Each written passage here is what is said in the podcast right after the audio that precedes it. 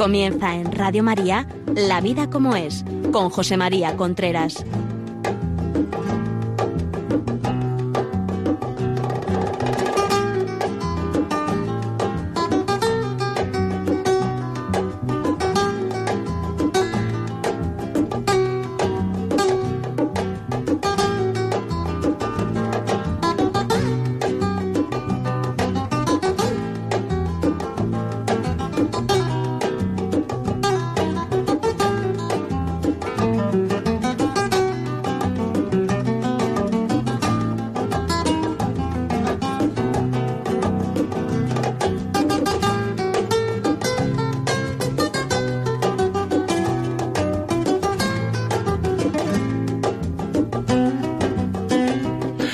Amigos, buenos días. Aquí estamos nuevamente en La Vida como es. Eh, la Vida como es un programa que habla todas las semanas de temas relacionados con el ser humano, la familia, la sexualidad, el noviazgo, la pareja, etcétera, etcétera, etcétera. Hoy me parece que vamos a hablar de un tema interesante, por lo menos de actualidad. ¿Qué lleva a una persona a abortar? Se habla mucho del aborto, se está sufriendo mucho un, un, sufrimiento silencioso que no aparece en los medios de comunicación, porque es así, ese sufrimiento aparece muy poco y nosotros queríamos hablar hoy de esto. Para hablar de esto tenemos, tengo aquí a mi derecha Esperanza Puente. Esperanza, ¿qué tal? ¿Cómo estás? Buenos días, ¿qué tal? Muy bien. Pues Esperanza Puente es presidenta de la asociación Voz Post Aborto. ¿Es así? Sí y a Lola Pérez. Lola, ¿cómo estás? Hola, muy bien. Muy bien, así me gusta, que que está muy bien. Trabaja en un centro de orientación familiar y es vicepresidenta de Red Madre. Bueno, antes que nada quisiera preguntaros, ¿es un problema el aborto actualmente, Esperanza? Yo sé la respuesta, sí, pero que quería que, que, que profundizara un poco. Es un problemón sobre todo por los sufrimientos que genera y no solo en silencio, sino silenciado expresamente. O sea, las consecuencias del aborto están silenciadas a conciencia. No es una cuestión de que no se sepan o no se... Es que no se quiere que se sepan. Entonces, bueno, no interesa. Cuanto menos se sepa de las consecuencias... De hecho, lo niegan. O sea, los que defienden el aborto y, y los que viven de este negocio niegan sistemáticamente que, exista un posaborto. No, eso son cuatro locas las que sufren. Una mujer moderna de hoy en día aborta y no pasa nada. Y con esa conciencia, pues vamos, eh, va funcionando la vida. Lo que ocurre es que el aborto genera muchos problemas a la mujer que aborta, a su entorno, su entorno familiar, su entorno laboral y en definitiva afecta a toda la sociedad. Lola, ¿cuál es tu experiencia? Mi experiencia es que, como dice Esperanza, sí que hay un silencio y sobre todo que es un silencio que te marca la vida porque en Red Madre nos encontramos muchos casos ya no solo de personas que quieren seguir adelante con su embarazo, sino de personas que han pasado por uno, dos, incluso tres abortos o más y que no saben cómo seguir adelante. Entonces es algo mm, de lo que no se habla y que vienen a pedir ayuda y esa ayuda pues solo la persona y lo, lo estamos viendo que ha abortado muchas veces es la que lo puede entender y cada vez por desgracia hay más. Pues ese es el tema. Ya saben ustedes que nos pueden ver a través de Facebook Live y díganle a sus amigos que estamos aquí luego después del programa. En Facebook, en Facebook termina Radio María, La Vida como es, termina ahí, pueden verlo después del programa. Vamos a ver. ¿La mujer que aborta es una víctima? La mujer que aborta sigue siendo una víctima, sobre todo porque sigue yendo a abortar como cordero al matadero. No se le da la información completa a la que tiene derecho y no se le ofrece otras opciones. Hoy en día, eh, una mujer que se plantea, que se queda embarazada eh, desde las entidades públicas, eh, pues solo se le ofrece el aborto. Y eso es una, bueno, pues es una violencia contra la mujer, una de las más duras a las que se tiene que enfrentar a la, la mujer, pero que no interesa. No interesa que la mujer conozca la verdad sobre la realidad que va a vivir, tanto si sigue adelante con su, con su embarazo como si no sigue adelante con el embarazo.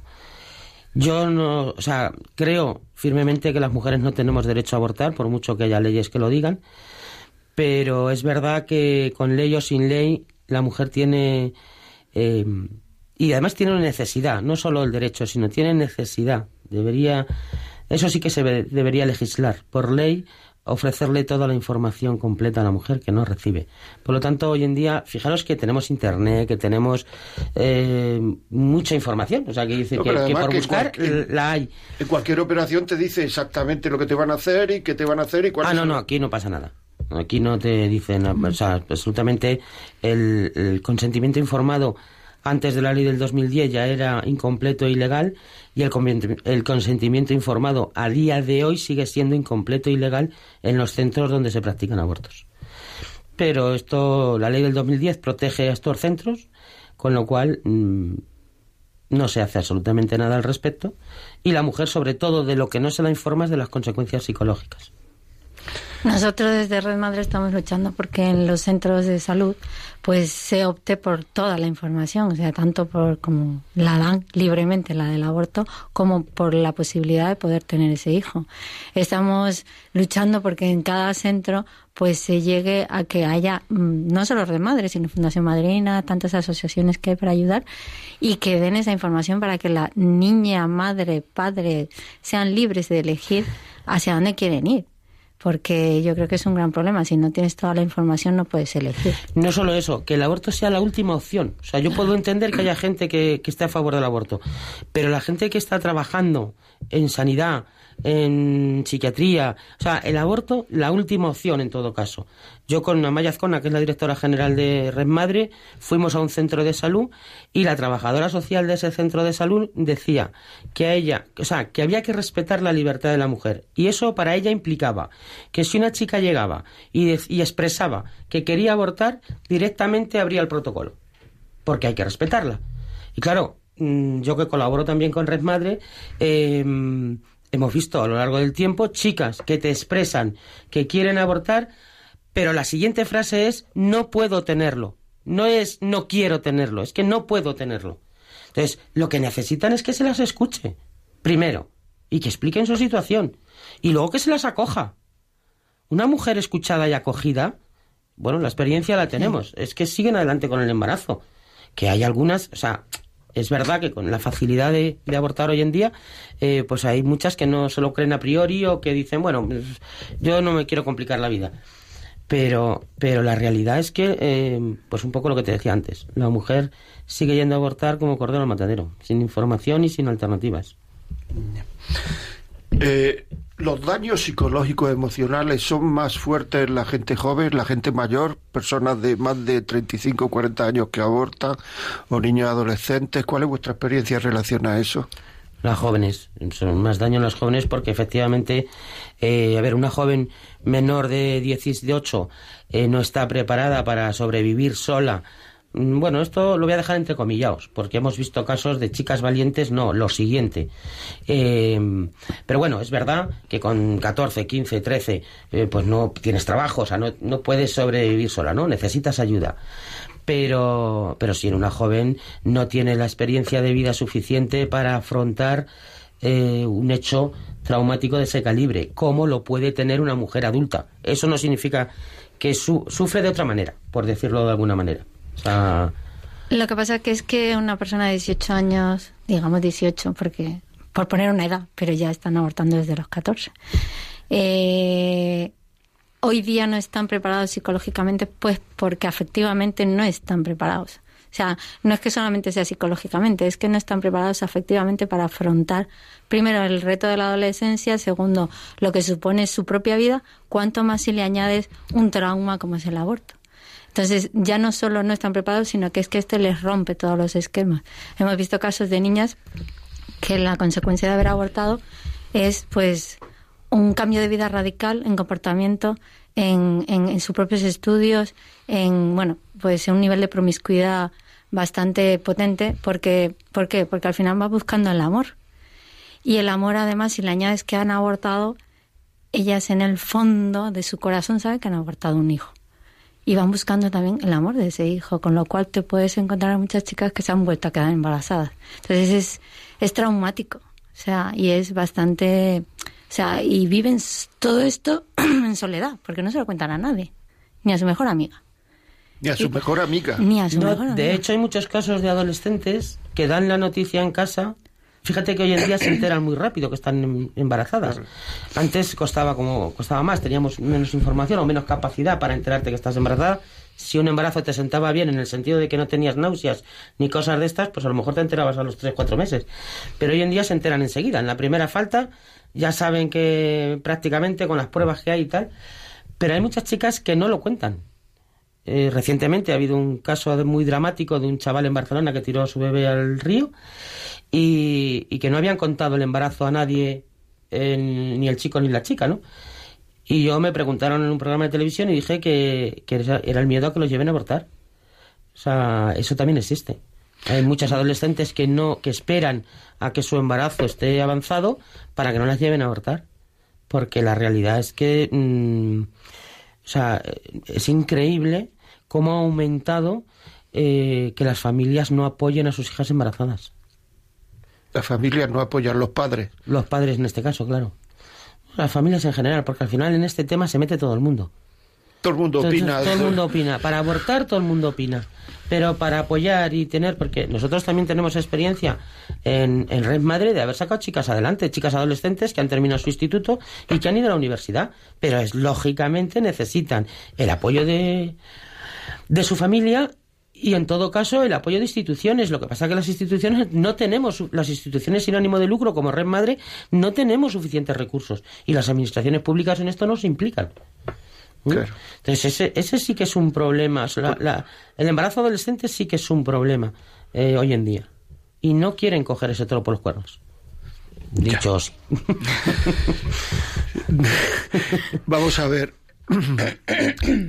Entonces, por lo que estoy oyendo, una mujer aborta por miedo. Por miedo a ser dejada, por miedo al, al futuro, por miedo a qué. Básicamente. Hmm. Sí. básicamente. Hace poco... Lo- los miedos son muy, muy grandes, sí. Sí, y no se miden. Y claro, es que como hablábamos, una niña no está Claro, es que, preparada. claro. No está preparada, pero el miedo es lo que el más le... o sea, hace poquito, hace un par de semanas, tuvimos un caso de una niña de 14 años eh, que estaba aterrada, aterrada. Había empezado a tener relaciones ese verano y le contó a un amigo que pensaba que estaba embarazada, tenía supuestamente dos, dos meses, ¿no? Y entonces vino, fuimos a hablar con ella, estuvimos hablando con ella y de repente se nos, me- se nos ocurrió preguntarle, y bueno, ¿y cuándo te hiciste la prueba? Dice, no, no, si no me la he hecho. Digo, ¿cómo que no te has hecho? Dice, es que me da mucho miedo. Digo, le da mucho miedo confirmar el confirmar que está embarazada. Entonces, compramos un predictor en ese mismo momento. y, Toma, mañana por la mañana te lo hace. Y no estaba embarazada. Tenía dos meses supuestamente no estaba embarazada. O sea, el miedo le- la pudo. No, no, y tenía un pudo. pánico a sus padres porque de hecho no quería decirle. O sea, no quería decir si, si estaba embarazada y quería abortar también sin el consentimiento de sus padres. O sea, se planteaba el aborto sin, sin que se enteraran sus padres. Y había que, o sea, le tuvimos que decir, vamos a ver, mm, pase lo que pase, tienes que contárselo a tus padres, es el menor de edad. O sea, sí o sí se tiene Pero que ahora se está hablando de eso, ¿no? Es decir, de que, de que puedan las niñas abortar sin Sí, decir. pero a partir de los 16. de O los sea, que una 16 a los niña en un 18. instituto se hace una heridita para llevar al hospital, hay que, hay que Mm. llamar a los papás diciendo, se ha hecho una herida, lo vamos a llevar al hospital. Pero hemos tenido casos eh, de 14 años que han sido atendidas por, eh, por aborto en un hospital sin que se llame a sus padres. Por desgracia, en el tema del aborto hay ocultismo mm, brutal. O sea, si una niña con 14 o 15 años llega a un hospital, yo he tenido ya varios casos eh, colaborando con Red Madre donde no se avisa a los padres. Y se le ha practicado un aborto, se le ha hecho un negrado. ¿Conocéis a mucha gente que se haya arrepentido de no abortar? De no abortar. A ver, la experiencia en Red Madre, yo que mm, como trabajo activamente en el tema de atención a la mujer, es que a nosotras, yo hasta el día de hoy, de las mujeres que hemos atendido, y en Red Madre hemos atendido bastantes, eh, no se nos ha arrepentido ninguna. Ha habido alguna que a lo mejor dice, ay, pues si no lo hubiera tenido, mm, le tendría a él. Pero es porque eh, lo que decía Lola. A él es al novio, el ¿no? sí, a él es al novio. El, el tema afectivo, a veces las mujeres eh, buscamos, eh, eh, perdón, buscamos amor a través del sexo y pensamos que eso es el, el amor. Y la realidad es que mm, es que no. O sea, quiero decirte, no tiene sentido em, y nos hace más daño, ¿no? Entonces, bueno, pues alguna, a mí sí me lo ha expresado, pero luego con su niña o su niño... No, pero que le tendría a él, pero vamos, que no dejaría para nada a su hija, porque ya la tiene en los brazos. Ah, bueno, eso sí. O sea, se puede haber arrepentido de la vida que pueda, hubiera podido haber tenido, pero en, hecho, en el hecho en sí del bebé, yo creo que no. O sea que. Bueno, eso no. Que cuando eso no, porque yo cuando la miro a ella. Ah, estoy, estoy acordándome de un caso. Y entonces me dice, no, no, pero a mi niña. Mm, claro, cuando, cuando lo, tienen en sus brazos, cuando tienen ese bebé, cuando les ven la cara y cuando. Bueno, pues es que, es que les da igual. Les da igual. O sea, luchan y sacan los ah, dientes, las uñas. Eso, y, y bueno, bueno, hay algunas también muy valientes que, por desgracia, ese embarazo les abre los ojos de cómo era esa relación con esa persona. Entonces, mm, es la pena, ¿no? Que tengas que darte cuenta de lo que estabas viviendo afectivamente por culpa, digamos por culpa entre comillas, o gracias diría yo, de ese, de embarazo. Entonces, eh, se produce, vamos, una madurez en esas chicas vertiginosa. Sea, ya la, la maternidad se despierta por todos lados. y esas niñas salen adelante. Y ya después, en el caso de Red Madre, tenemos voluntarias que ayudan a orientar un poco esa afectividad, porque ya son madres y ya tienen que tener un especial cuidado de con quién se relacionan, cómo se relacionan, porque tienen que mirar ya, no solo por ellas, que también, sino por su, su hijo. Entonces, la verdad es que, por desgracia, es así. De arrepentirse de haber abortado será más frecuente, ¿verdad? Sí. Y eso ocurre antes o después en la vida de una mujer. Hay mujeres, y hoy en día como se sigue negando el posaborto y está tan fácil abortar y se ha asumido que abortas y no pasa nada, hay más mujeres que te dicen, eh, no, no, si yo tengo una amiga que ha abortado y está tan pichi, o yo aborté hace no sé cuántos y a mí no me ha pasado nada. Bueno, eso realmente no es real. Es real en en el consciente. Aparentemente. Y de hecho hay mujeres que son capaces de ocultarse a sí mismas el sufrimiento y seguir con su vida, pero más tarde o más temprano mm, acaba saliendo. Sí o sí. El, es curioso que por más que quieren deshumanizar al bebé, eh, al final para ti como mujer, el tamaño que tenga tu hijo cuando abortaste da igual. O sea, es que al final da igual. Da igual que estuvieras de 7, de 15 que de 30. Eh, tu hijo no es menos hijo o más hijo por el tamaño que tuviera. Es tu hijo. Punto. Y eso es lo que al final eh, te va a acabar pasando factura porque tú has vivido un hecho en tu vida que es participar en la muerte de tu hijo. Y eso es una realidad y un hecho que va contra tu propia naturaleza. Y el tiempo, pues al final pone... Eh, el tiempo y la conciencia, ¿eh? Porque fíjate... Mm, la conciencia humana nacemos con ella, no es un invento del hombre. Quiere decir, el hombre es el único animal que nace con conciencia natural y al final lo que hacemos contra conciencia acaba pasando factura, antes o después. Así es. A lo largo de una vida. De hecho, es una, es una forma de un instinto de conservación del hombre. El hombre tiene como dos instintos de conservación, uno físico, que es pues esto vas con el coche, vas a chocar y pegar un volantazo instantáneamente para salvarte, y uno interior, eh, que es la vergüenza y el, y el complejo y el concepto de culpa. Es decir, la, la vergüenza, el concepto de culpa son instintos de conservación. De hecho, el problema de un sádico es que no tiene complejo de culpa y eso ya es un problema. Por tanto, el concepto de culpa no es una cosa religiosa, eso viene de fábrica. Lo que pasa es que la vergüenza, el instinto de culpa, siguen la ley de los rendimientos decrecientes. Es decir, que es esta ley que dice que si un día comes langosta te gusta mucho, otro día te gusta mucho, a los 20 días ya quieres cambiar de comida. Es decir, si haces una cosa y te, la conciencia te dice el complejo de culpa no se debe hacer como la hagas 20 veces o 100 veces, llega un momento en que el cual pues ya mm, eso ha desaparecido el concepto. Pero ahí está, al principio te ha dicho, ojo, ojo, ojo, ojo. Por eso la gente que dice, no, es que a mí no, a mí no me importa, y el otro día me decía una chica, a mí no me importa el, ir a un vestuario donde hay chicos y desnudarme y no sé cuánto. Digo, bueno, eso por una cosa. ¿Por qué? Me dijo, digo, pues lo ha hecho muchas veces. Porque al principio sí te importaba. Dice, no, al principio, claro, claro pues ahí estamos. es decir, si las cosas se hacen muchas veces, ahí estamos. Bueno, vamos a oír una pequeña canción o una gran canción y volvemos enseguida.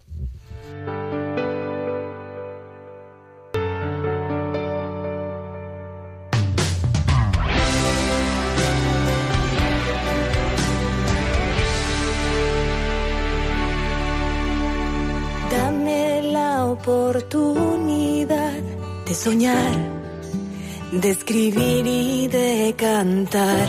No sé bien, tal vez llega a ser un cantautor. Siénteme, siento ganas de volar, de escalar y llegar al cielo azul. No sé bien, tal vez llega a ser un aviador. Déjame nacer.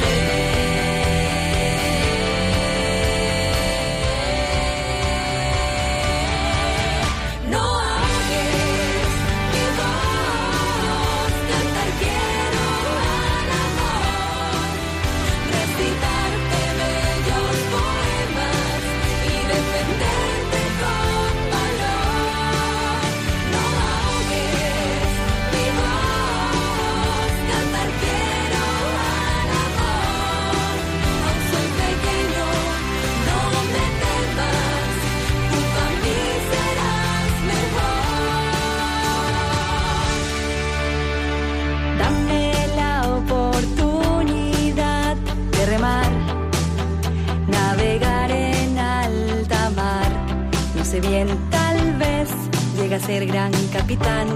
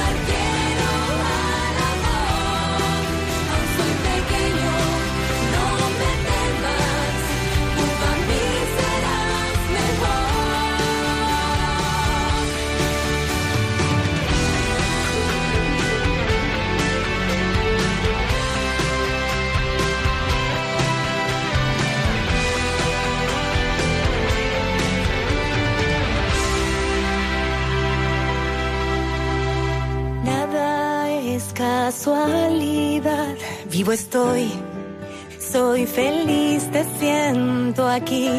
Tal vez, Bonita canción, ¿verdad? Continuamos. Ya saben que nos pueden escribir a la vida como es radiomaria.es. Si no quieren entrar por, por, teléfono, pues nos escriben un email y nosotros lo leemos. Eh, también saben que nos pueden ver por Facebook Live. Lo están viendo ahora, los saludo.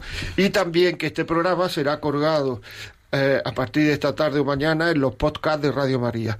Si tienen amigos que piensan que les pueden venir bien estos programas, pero que claro, al ser de Radio María ya, pues entonces no sé cuánto, que sepan que yo los cuelgo en iVox José María Contreras, La vida como es, José María Contreras Luzón, La vida como es, ahí están colgados en iVox, quitado todo lo religioso, por decirlo así, del programa, y así a lo mejor se le puede, pueden llegar a más gente, que es el único interés que tenemos nosotros.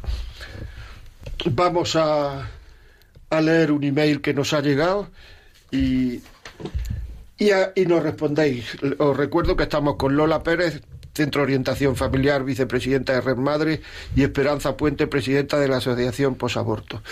Nos escribe una chica, que no voy a decir el nombre, porque no, no me ha dicho si que lo diga, tampoco me ha dicho que no lo diga, ¿eh? dice, yo aborté hace 20 años, 26 años, me quedé embarazada y me encontraba desesperada porque estaba trabajando, ya tenía una hija y la estaba criando yo sola. No me planteo no me planteé abortar hasta que un amigo católico practicante me sugirió como salida abortar. A mí se me abrió una puerta de esperanza en ese momento y al ser yo no practicante pensé que no estaba mal.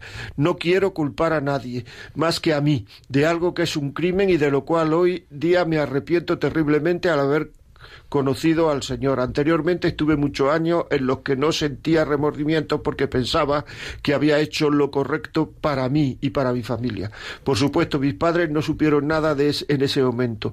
Luego, con los años, ya lo dije. Ahora lloro amargamente, sobre todo el Día de los Santos Inocentes. Sé que el Señor me ha perdonado, pero no sé si yo me he perdonado a mí misma. Mis dos hijos de menos edad, que son ya mayorcitos, no saben nada de este aspecto de mi vida. No sé si es una conducta hipócrita porque ahora defiendo la vida a ultranza. Creo sinceramente que toda mujer que aborta antes o después se da cuenta de la gravedad de rechazar a un hijo. Enhorabuena por su programa que nos ayuda tanto a educarnos y educar. Un saludo. Enhorabuena a ti para por escucharnos. Eh, Esperanza, tú has abortado. o sea, que decir que comprenderás mucho a, a, esta persona, ¿no? Sí, de hecho, me dedico a lo que me dedico por haber pasado por un aborto hace 22 años ya. La verdad es que, pues eso, cuando digo que siguen yendo como corderos al matadero es por la misma razón por la que fui yo. Quiere decir, a mí nadie me dijo eh, en qué implicaba el aborto y desde luego qué consecuencias iba a tener. Eh, supuestamente no iba a tener consecuencias. Cuando yo aborté entonces no era tan fácil como ahora, pero para lo malo, hijo, siempre las cosas son fáciles, por desgracia. ¿Qué le dirías a esta chica? Pues que ánimo, que, ha sido una valiente ya por escribir y que, que, efectivamente tiene el, perdonarse a sí misma también es un acto de voluntad, que Dios la ha perdonado y, y que bueno, pues que tiene, que puede, que, que hay ayudas, ¿vale? Para ayudarla, para ayudarse a ella a perdonarse a sí misma. O sea, vosotros, eh, los que me estáis oyendo me refiero, me podéis escribir en la vida arroba y si queréis poneros en contacto con Esperanza, que, bueno, pues que tiene la experiencia de haber abortado y que está ayudando a personas, la presidenta de la Asociación Voz Post-Aborto o con Lola Pérez, que es la vicepresidenta de Red Madre, yo se las paso a ellos. Me decir, pues esto pásaselo a Esperanza o a Lola y yo se los paso a su email y ya os, ponen, eh, ponéis en contacto con ella y tal, y os pueden ayudar. Porque a mí me parece que también, en el aspecto de no perdonarse a sí mismo, puede haber también una cosa obsesiva. O sea, quiero decir que, que no me perdono, que no me perdono, que no me perdono, y ya ahí se hace una pelota que ya no sabe uno. El duelo, el esto es muy duro, y el duelo genera mucha autolesión, y parte de la autolesión es no perdonarse a sí misma. Al final es un engaño del demonio, pero. Cuando no se vive el duelo en su momento, que es mm, darse cuenta de lo que estás haciendo. Eh, y lo escondes, el duelo puede salir en forma de cualquier cosa, como dijimos antes, en cualquier cosa, promiscuidad, alcoholismo, eh, incluso ludopatía, eh, de todo tipo, ¿no? Incluso buscar tener más hijos. Ese duelo mm, no se ha vivido correctamente, entonces se vive a lo largo de la vida. Y cuando ya eres conscientes, pues tienes que vivirlo, tienes que vivirlo. Incluso hay personas que aconsejan que se le ponga nombre a ese hijo. ¿Por qué? Porque eso ayuda a saber que eh, lo has acogido, aunque no en el momento, sino que ahora lo acoges. Entonces, pues incluso eso le ayuda a perdonarse a sí misma. Aquí hay una cosa que me parece, dice que, que ella vivía perfectamente hasta que se convirtió al cristianismo se hubiera dado cuenta aunque no se hubiera convertido, ¿no? O sea, no, el convertirse no es una causa de, de sino que ahí fue lo que pasa que es verdad que cuando se convirtió al cristianismo fue consciente de sus pecados. Claramente. Cuando uno no tiene conciencia de pecado, pues bueno, pues vive de aquella manera. Pero, es que esto no es una conciencia, a mí me parece, sino que es que es una cosa natural el que una o sea, Es una conciencia de lo que está bien y lo que está mal. si nuestro cuerpo está hecho para recibir y acoger vida, cuando no la acoge y es más, te deshaces de ella, es algo que está mal para ti. Claro. Y ya para el niño ya, ni digamos, ¿no? Pero para ti sobre todo. Entonces, no saber que eso está mal eh, es, es falta de conciencia. Entonces, si vives sabiendo que has hecho algo que está mal y no lo reconoces, va a ser muy duro sobrevivir. Está ahí, está, ahí, siempre, siempre te ronda, siempre sale en forma de, en forma del otro, en forma del cual. Claro, claro. y que luego hay determina, hay cosas en la vida que te pueden, eh, pues simple y llanamente tener un nieto. El hecho de tener un nieto mm, te puede despertar ese posaborto, aunque no seas, aunque no estés, eh, o sea, aunque no te conviertas al cristianismo. me refiero, porque la realidad es que la mayoría de las mujeres que atendemos hoy en día no tienen formación religiosa. O sea, no es una cuestión, no es una cuestión de fe. Lo que, pasa es que en el caso de ella, por eso he dicho que el no tener, lo ha explicado mm, Muy bien, ella. Lola. Lola muy bien. Pues eso, que, que, bueno, yo lo he puesto nombre, ¿no? El no tener conciencia de pecado, pues te hace vivir de una manera determinada que a veces te engañas a ti misma pensando que no pasa nada. Pero tu realidad vital sí pasa. Y no, neces no es que no necesites, es que sí te puede pasar factura y exactamente igual que a la persona que se convierte o la persona que tiene fe. O sea, no es, es una cuestión humana. Eh, perdona que te pregunte personalmente. eh, eh, ¿Tú ahora te, te has perdonado a ti mismo? Yo he tenido el privilegio mm, de que el Señor ya me perdonó en su momento. Cuesta, cuesta perdonarse a sí misma. Yo cuando hablan de ello, a la mujer nos queda la sensación después de abortar de que no te mereces nada bueno de lo que te pase en la vida. Ni siquiera te mereces el perdón de Dios. O sea, yo dejé la iglesia para llevar una vida desordenada. Eh, me vi me, eh, envuelta en un embarazo imprevisto. El miedo mm, a enfrentarme a mi familia, en mi caso, eh, me llevó a tomar la decisión de abortar. Me lo ofrecieron en 24 horas, rapidito. Y, y sí, cuesta perdonarte porque no es un hecho cualquiera en la vida, pero ni siquiera se puede comparar si matas al vecino. O sea, es que un hijo, el- también lo ha dicho Lola antes, tu cuerpo está preparado para proteger, para cuidar, para eh, acoger, o sea, para eso está preparado. Todo lo que haga en contra de eso, al final, más tarde o más temprano, eh, pasa factura. Yo con, lo- con el tiempo, el Señor tuvo a bien, tuvo su tiempo, porque los tiempos son de Dios, no son de uno, eh, pues de volverme a casa, o sea, de traerme a casa otra vez. Y mm, experimenté el perdón de, ese gran pecado, que es de los mayores que se pueden cometer, de las mayores ofensas que se le puede hacer a Dios. Y aún así, fíjate, tardé dos años en confesar. Yo no comulgaba. O sea, volvía a la iglesia, por decirlo de alguna manera, iba a misa y tal. Eh, de hecho, mm, me trajo a la iglesia a través del camino neocatecumenal y yo no comulgaba. Porque no merecía el perdón de Dios. Bueno, no me lo decías, no. Tú creías. Ah, no, claro, por supuesto, ese es el engaño del demonio, pero me refiero que cuando una mujer aborta, la sensación que le queda es que no me- le merece nada bueno de lo que le pasa en la vida. Entonces, por eso muchas veces cuando se vuelven a enfrentar a un siguiente embarazo, te vuelves a encontrar en la misma situación anterior y como además sabes intrínsecamente que es bueno y no te lo mereces, vuelves a abortar. Quiero decirte, el primer aborto es el dañino brutal, lo demás es añadir, eh, añadir daño. ¿vale? Porque eso sí te lo mereces. Digo, lo que las mujeres normalmente eh, sentimos después de, de un aborto. Y si no recibes la ayuda adecuada, eh, bueno, pues Dios lo puede todo y puede sanar mm, todo. Pues ya saben, la ayuda adecuada, la vida come arroba radiomaria.es y se los paso a ellas. Vamos a dar los teléfonos para que ustedes, yo digo muchas veces que los, no sé, vamos, que, que- que- que una cosa es la teoría, aunque aquí hemos visto vida ya, y otra cosa son los testimonios vitales, que es lo que más mueve al ser humano. Ustedes si quieren llamarnos contándonos historias suyas, de amigos, de quien sea, eh, no digan el teléfono, no digan mm, la ciudad, hagan lo que quieran, eh, nos pueden llamar al teléfono mm, 91 005 94 19 91 005 94 19 nos llevan al teléfono y aquí Lola o Esperanza contestarán a sus preguntas.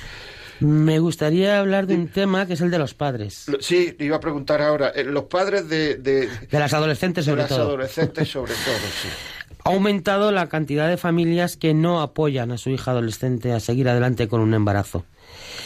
Y una de las razones que yo me he ido encontrando es que su hija es un problema y ahora, claro, mm, viene con otro problema que, del que me tengo que ocupar yo.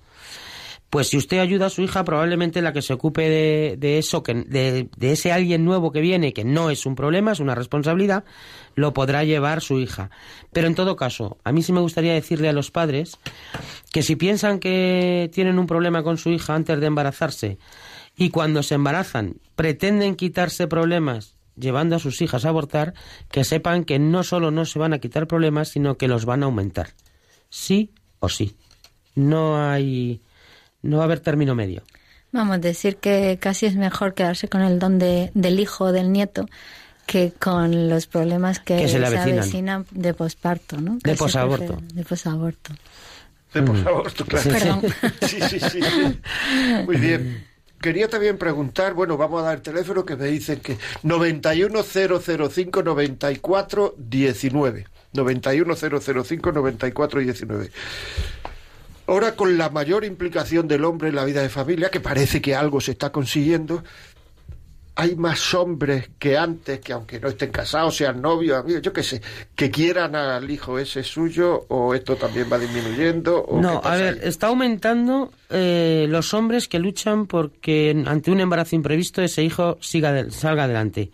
Eso es cierto. En los últimos años, así como por desgracia las familias que no apoyan a sus hijas han aumentado, eh, est- está pasando lo contrario en el caso de los hombres, eh, que ellos sí quieren. Pero es verdad que, eh, bueno, pues todo lo que nos han dicho a lo largo de las últimas décadas es que las mujeres tenemos el poder y con nuestro cuerpo hacemos lo que queremos y ellos no tienen nada que ver, entonces se están topando con mujeres que eh, eh, sí deciden abortar en contra de su voluntad, lógicamente, porque además no la tienen, ni siquiera la ley les apoya. Y eso está acarreando dos problemas importantes en el hombre. El primero, la desconfianza hacia la mujer, con lo cual le va a complicar su vida en sus futuras relaciones. Y segundo, mm, el sufrimiento por la pérdida de ese hijo, que aun siendo hombres que obliguen o presionen o lleven a sus novias o mujeres a abortar, también lo sufrirán. No lo sufren tan activamente, por decirlo así, como lo sufre la mujer, puesto que además lo vive físicamente y porque la situación psicológica del hombre es diferente a la de la mujer, pero es verdad que el hombre también tiene conciencia de que cuando ha embarazado a una mujer, la ha embarazado un hijo. Aunque no entienda en un futuro después de un aborto por qué piensa en ese hijo, por qué llora por ese hijo, por qué hizo lo que hizo, no lo entiende, porque ya porque lo hemos dicho al principio, eh, no se habla del posaborto en el caso de las mujeres, del hombre ya ni te cuento, el hombre es como si pasara sin pena ni gloria y no es verdad. Al hombre también le afecta el posaborto y le afecta a la hora de relacionarse con el resto del mundo, familia. mm, Muy bien, pues vamos a ver. Eh, buenos días, Hola, buenos días. dígame. Bueno, yo quería dar un testimonio de aborto. Es la primera vez en mi vida que hablo de ello, fue hace treinta y tantos años. Y bueno, pues yo era joven, tenía 22 años, y tuve miedo, dije, buf. Y entonces, eh, en ese engaño, que, que yo entonces no era muy religiosa, pero en ese engaño de- de- del demonio, ¿no? Pues me hizo verlo como quien tiene apendicitis y se tiene que operar de, de una cosa que le sobra ahí, que le está haciendo mal, que le molesta y tal. Entonces yo me enfrenté a ello así, ¿no? En aquella época había que ir a Londres, yo pedí a un tío mío financiación, era la única persona que lo supo. Y entonces quiero comentar cuando yo me desperté de, de la, de, la, de, de la anestesia, tenía dos sentimientos totalmente contradictorios y totalmente encontrados. Por un lado, por un lado me sentía contenta de vaya problema que me había quitado encima, pero por otro lado sentía una tristeza impresionante porque ya mi- en el fondo de mi alma ya yo sabía ¿no? que, que, que, que, que- era la barbaridad que estaba haciendo. Bueno, quiero decir que durante años, durante años yo he tenido pesadillas. Muchas veces me he despertado, pues como aquella vez eh, eh, eh, después de, de la anestesia, ¿no? Muy agitada, llorando, muy nerviosa. Muchísimas veces me he despertado así. He sufrido muchísimo a lo largo de los años y bueno, no me podía perdonar. Y, y bueno, en un proceso pues que tuve con un psicólogo hace años, ¿no? Por un tema, en fin, de estrés y tal y cual, pues ahí ya eh, pude entender yo que yo no era totalmente culpable porque el problema de perdonarse es la culpabilidad, ¿no? Y es verdad que yo al principio, el primer año, al principio yo no, yo no tenía, no había desarrollado esos sentimientos, sino que yo recuerdo que pocos meses después hablé con cierta frivolidad, dije que había brotado, o sea, con no frivolidad, naturalidad. Pero, pero en el fondo tú sabes, tú sabes que, o sea, tú sabes que no es así, ¿no? Aunque no te lo quieras reconocer. Entonces yo tuve que entender pues que yo no fui libre en tomar esa decisión, que fue el miedo el que me llevó allí, que mi tío, que era una persona ya adulta, pues que y que vio algunos signos de que yo no estaba seguro, que me tenía que haber preguntado, en vez de poner el problema es que se puso el mecanismo en marcha y yo me dejé llevar y yo no estaba convencida en el fondo, pero te dejas llevar por ese mecanismo que ya está en marcha. La persona que está a tu lado, que, es, que está fuera de tu problema, pues tiene que ver esos signos y preguntarte, ¿no? Porque tú en ese momento, en el fondo, lo que necesitas es una mano que te saque de, de ese terrible mecanismo que, que, que no tiene que no tiene salida, ¿no?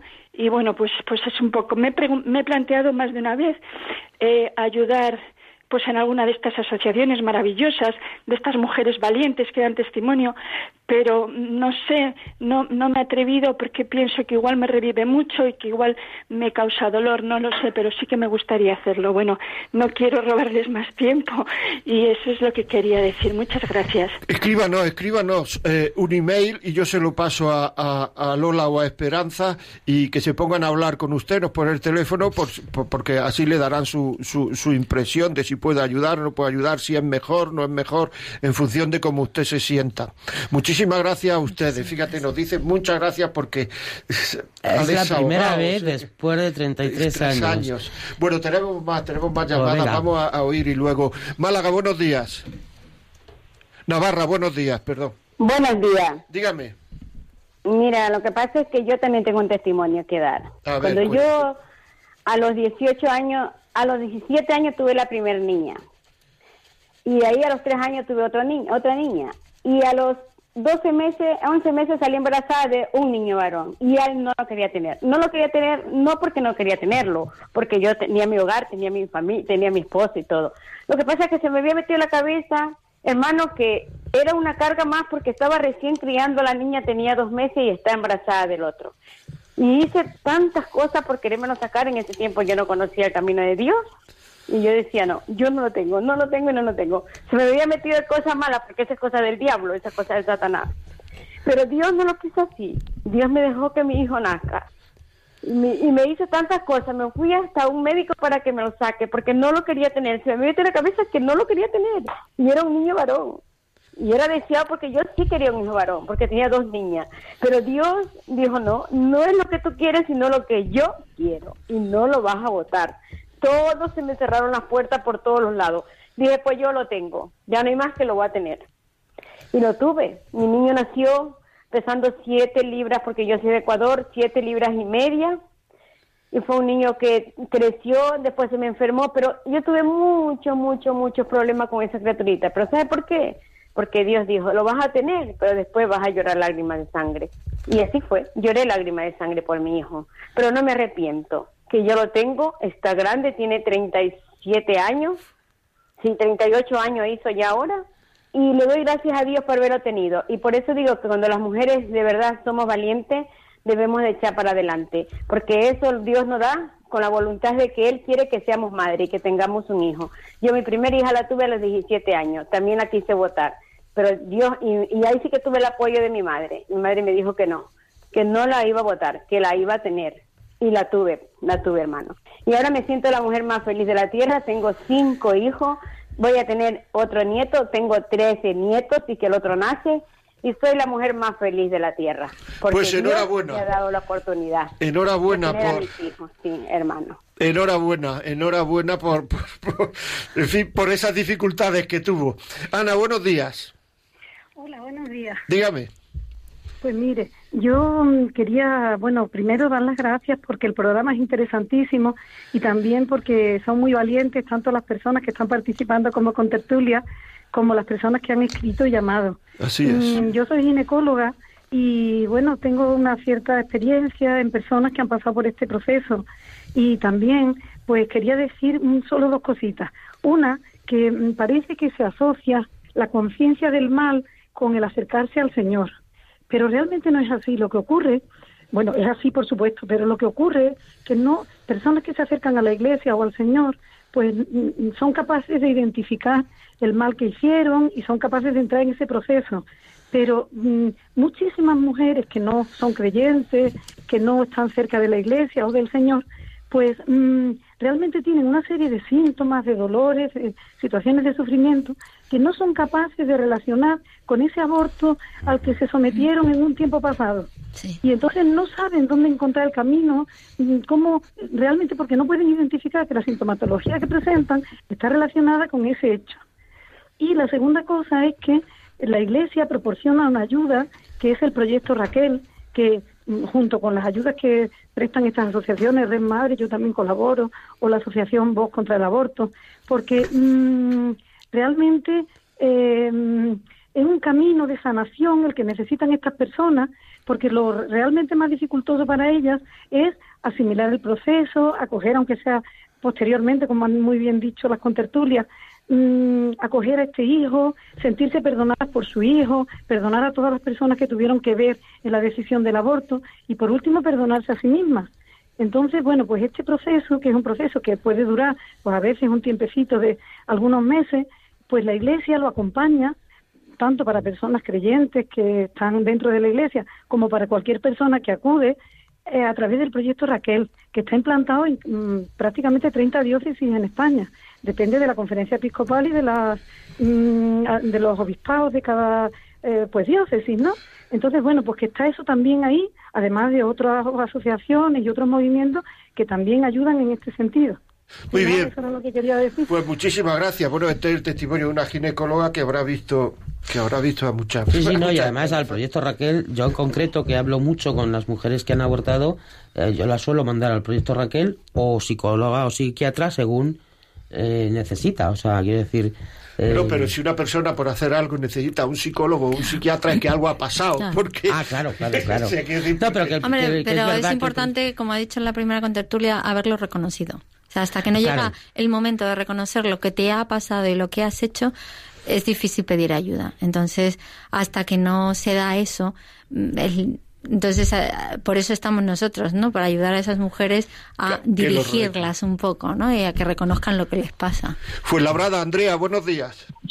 Ah, buenos días. Dígame. Em, yo quiero dar mi testimonio de, de aborto. Muy bien.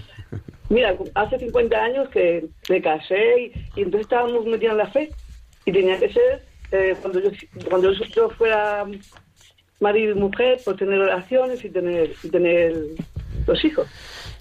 Pero justo al mes, de casarme me faltó la regla y digo, pues nada.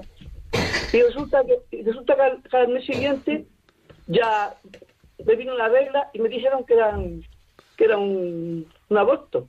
Y digo, imposible. Yo, de un mes nada más un aborto. Dice, sí, de un mes y algo es un aborto. Pues bueno, yo pasé y, al año siguiente tuve un hijo. Y resulta que yo he pensado muchas veces, digo, el aborto aquel, no sé, por mí no era, ni porque es que Dios quiso que estuviese yo en ese momento para no, para no, para no tener el niño.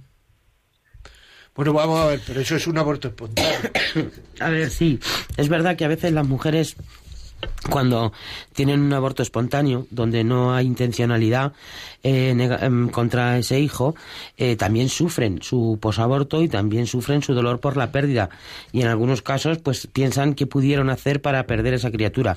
Cuando es un aborto natural, el cuerpo es muy sabio y el cuerpo, eh, cuando rechaza un embarazo, bueno, pues es algo en lo que nosotros no intervenimos, pero que sí hay dolor por la pérdida de ese hijo y que ese hijo sí lo recuerdan, o esos hijos que se pierden de manera espontánea, sí lo recuerdan las mujeres. Y algo que tienen en común las mujeres que abortan hijos de manera espontánea como las mujeres que abortan hijos mm, provocadamente, algo que tienen en común es que esos hijos muertos para el resto del mundo no existen. Y eso es algo que desde la asociación Voz Posaborto queremos eh, de alguna manera ayudar y a cambiar, que haya un reconocimiento social de que esos hijos han existido y de que el dolor por la pérdida mm, es el mismo. Lo que cambia sería la culpa que genera la intencionalidad de que se muera el hijo en, con respecto al que se muere solo. Muy bien, aquí tenemos muchos mensajes que nos han llamado. Miguel Torres desde Piura, Perú, Angie Gómez desde Argentina, María José Velasco, buenos días, Bellita Bella desde Ecuador, Amparo Aguilar, muchas bendiciones, Cristian Muca, Roberto Cabezamato, buenos días, don José María, invitada, buen tema. Eh, Victoria niño, abortar nunca. Mi hijo venía sin riñones y su padre y yo seguimos el embarazo hasta que fue él, el niño, quien decidió que no podía más y su corazón dejó de latir a los ocho meses de gestación.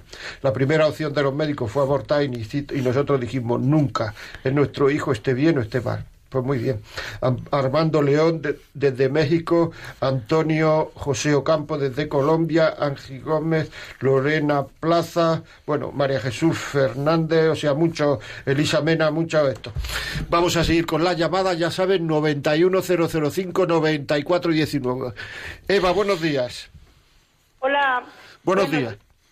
Mira, desde Valladolid, hola José María y todos los que estáis ahí. Yo llamaba para otra cosa más bonita, la ha dicho tu compañera, no sabía que ibas a tocar este tema, precisamente yo también lo, mi novio y yo en su día lo decidimos.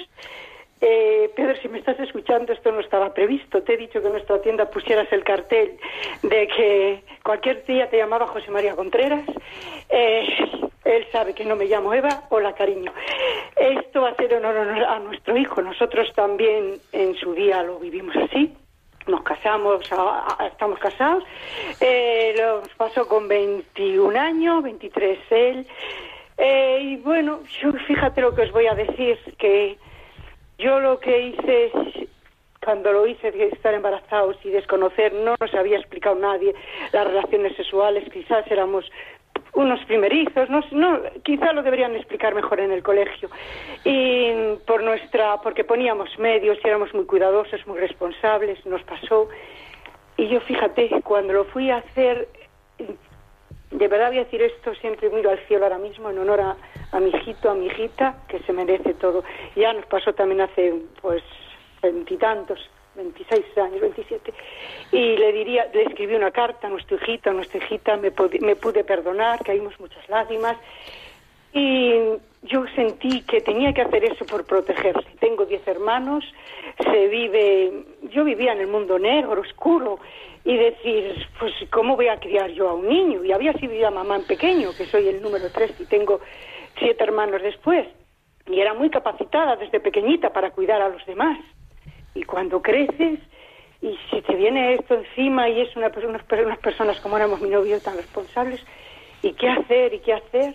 Y tomé esa decisión y yo ya sabía, ya caía lágrimas de sangre antes de hacerlo y, y, sí que soy como Pedro, si me oyes, yo soy cristiana por la gracia de Dios que te hacía mucho, te hacía mucha gracia cuando éramos novios. Y bueno, este es un, un homenaje, Pedro, entra ahora, lo he intentado muchas veces. Soy la que te he escrito una carta, no sé si te acuerdas de mí, José María, de Valladolid, una carta muy larga que quería dar una sorpresa a mi marido. ¿Te acuerdas de mí, José María? Bueno, sí, pero es que recibo recibo recibo cartas, no te sé. te he mandado pétalos de rosa, una carta certificada con pétalos de rosa, escrita a puño y letra en, en lapicero y que, si me ayudabas a dar una divina sorpresa a mi marido. Fíjate, si Dios ha puesto este tema hoy, hago lo que te digo, este honor a, nuestro hijo Pedro, para ti, nuestro, mi cumpleaños que soy, el tuyo es pasado mañana, mi intención era felicitarnos y esto era para ti, cariño. Pedro, quiero si estás en nuestra tienda, si te has puesto el cartel que eh, Radio María a las 11 y escuchar a José María Contreras tantas veces como te lo digo. Pedro, aquí estoy. No me dejarán hablar más. Tenía escrito aquí un poquito, pero me imagino que ya Muy me bien. Qué mona. Muy bien, pues muchas gracias eh, Eva y un saludo a Pedro si nos está escuchando. José María, yo quería comentar algo A ver, cuéntame, que, sí, que ha sí, dicho dime. esta, esta esta oyente y es que es muy importante la formación, o sea, porque información tenemos, tenemos y de sobra y los chicos tienen información a punta pala. Te metes en una página, en otra, en otra, en otra y tienen toda la información, pero formación eso sí que es muy precario los jóvenes nos encontramos, yo puedo decir que encuentro chicas que, que no saben en qué consiste la regla, qué es lo que pasa antes y después de la regla. O sea, eh, simplemente les viene la regla y punto. Y saben que antes de la regla se pueden quedar embarazadas, durante la regla no se quedan embarazadas y después a lo mejor sí. O sea, es horroroso y estamos en el siglo XXI. Entonces estas niñas están, van, van por el mundo tomándose la píldora En cualquier momento. En cualquier momento, porque otra cosa digo, los chicos no quieren ponerse los preservativos porque quieren tener relaciones sintiendo todo en su plenitud. Entonces las niñas son incapaces de negarse ese tipo de relación, con lo cual a lo que acuden después es a la píldora el día después.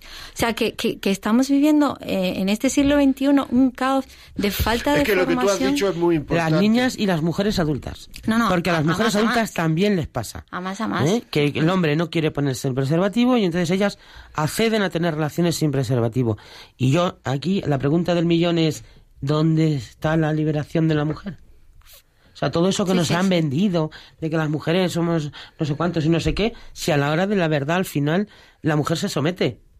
O sea, que aquí está fallando algo. Sí, sí, yo creo que las niñas hoy día no saben decir que no. O sea, no les hemos enseñado a decir que no. Les han dicho que somos tan iguales, que somos todos tan iguales, que son incapaces de decir, oye, ¿por qué yo no también? Pero sin saber lo que, las consecuencias que eso trae.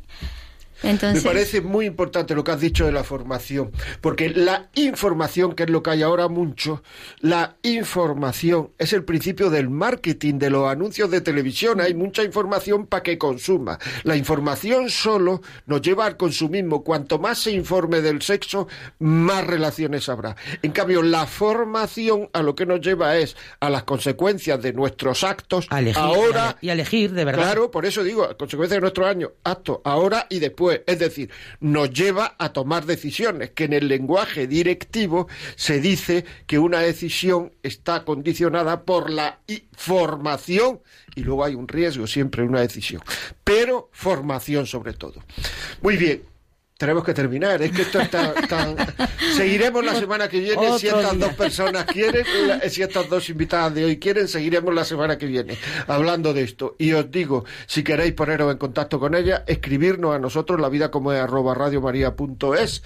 Eh, en Facebook Live podéis tener, podéis entrar, La Vida como es Radio María tal, y ahí está el programa. Y luego si queréis este programa lo podemos mandar en en, en DVD o en CD o en MP3, llamando al teléfono 91 822 80 10, 91 822 80 10, os mandamos el programa. Y ya sabéis que estará colgado a partir de esta tarde en, eh, en los podcasts de Radio María, a partir de esta tarde, mañana por la mañana, en los podcasts de Radio María o en iVox, en canal José María Contra Luzón, iVox, La Vida como es.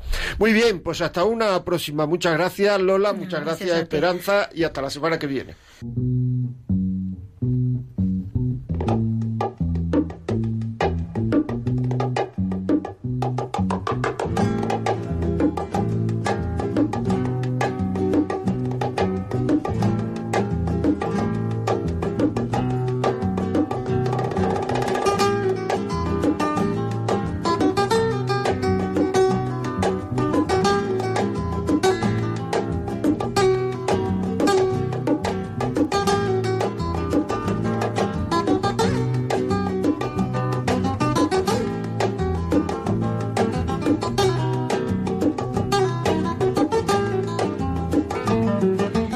Así finaliza en Radio María La Vida como es, un programa dirigido por José María Contreras.